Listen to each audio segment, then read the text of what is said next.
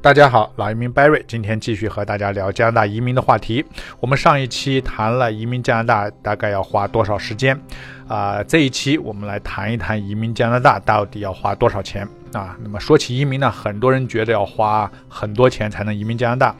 啊，其实并不是这样。加拿大移民的花费并没有大家想象那么高啊，甚至，呃，你还会想到享受很多加拿大呃政府的福利啊。我身边啊很多逃离北上广的新移民啊，来加拿大不久就达到了啊国内啊看起来呃很难以企及的有房有车的中产阶级的标准啊。所以如果呃认为啊移民要啊什么倾家荡产的想法，这个需要摒弃。好，那么我们具体来谈啊，加拿大移民大概要花多少钱啊？这个移民的花费呢啊，主要包括以下几个部分。第一，就是加拿大政府申请呃收取的申请费用啊，面试的翻译费啊，如果你需要啊面呃翻译的话，体检费等等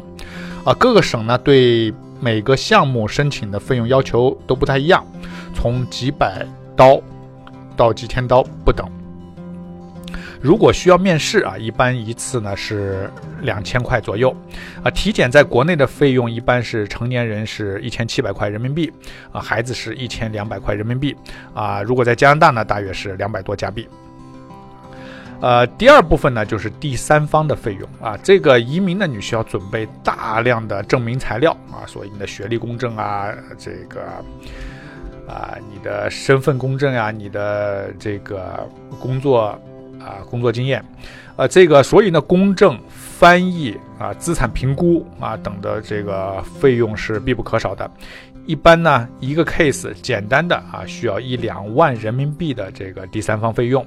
啊，复杂的呢需要三万以上啊，因为每个家庭情况不同啊，所以多少会有一些差异。第四部分，投资移民的投资款，啊，如前面所说，各个省呢有自己的投资移民计划，啊，投资额也不太一样，比如说。魁北克投资移民，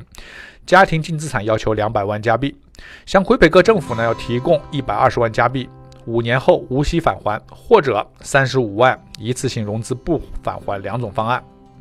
萨省投资移民，家庭净资产五十万加币，需要投资三十万加币在 Regina 和萨斯卡通，或者二十万加币在省会以外的其他地区，而且持续经营六个月以上。曼省投资移民，家庭净资产五十万加币，需要投资十五到二十五万加币，但没有最低利润要求。爱德华王子岛投资移民，家庭净资产六十万加币，最低需要投资十五万加币。NB 省投资移民，家庭净资产六十万加币，承诺投资二十五万加币，十万加币保证金，达到投资额后，保证金全部退还。啊，这上面提到的家庭净资产啊，我们可以简单计算一下，要求并不高啊，五十万到六十万的加币呢，也就是三百多万人民币，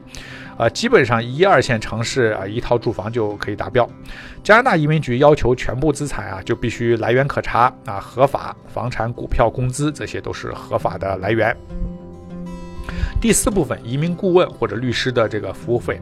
啊，如果你是自己申请，比如说你是技术移民啊，或者是就是简单的这种呃加拿大经验这种移民，你如你说我不用找移民顾问，那你自己申请也可以，这部分费用就省了啊。但是你自己就是要多花点时间啊，把材料准备清楚啊，不要少一个材料，最后得不偿失啊。如果你找投资呃移民顾问啊，或者你找律师，这个花费呢也不像也没有那么高啊。他们这个收费是多少呢？啊。比如说你是留学生转移民啊，也一个 case 啊，也就是几千块钱啊，而且需如果你是需要提交投资方案啊或商业考察这种大的投资移民项目，服务服务费呢，一般会有五万到八万加币啊。好，所以呢，大家可以看到啊，一些留学转移民啊、技术移民、自雇移民、团聚移民等等专业顾问的收费啊，也就是几千加币啊。即使加上翻译、公证等第三方费用啊，整体花费也都可以控制在十万加币啊。呃，错了，整体费用呢也可以控制在十万人民币以内啊。如果投这个花费比较大的呢是投资移民啊，它这个整体花费呢也不是一个天文数字啊，一般也就是几十万人民币以内。好，那么我今天呢就给大家聊一下这个大概的花费情况。那有任何关于加拿大衣食住行、留学移民的话题啊，欢迎跟我联系啊。啊，我的微信号是一四一六八八八七九三零啊，我的微信号也可以在喜马拉雅的我的专辑的介绍里边啊找到啊，欢迎添加我微信跟我联系啊，我是 Barry，我在多伦多，感谢您的收听，我们下一期再见。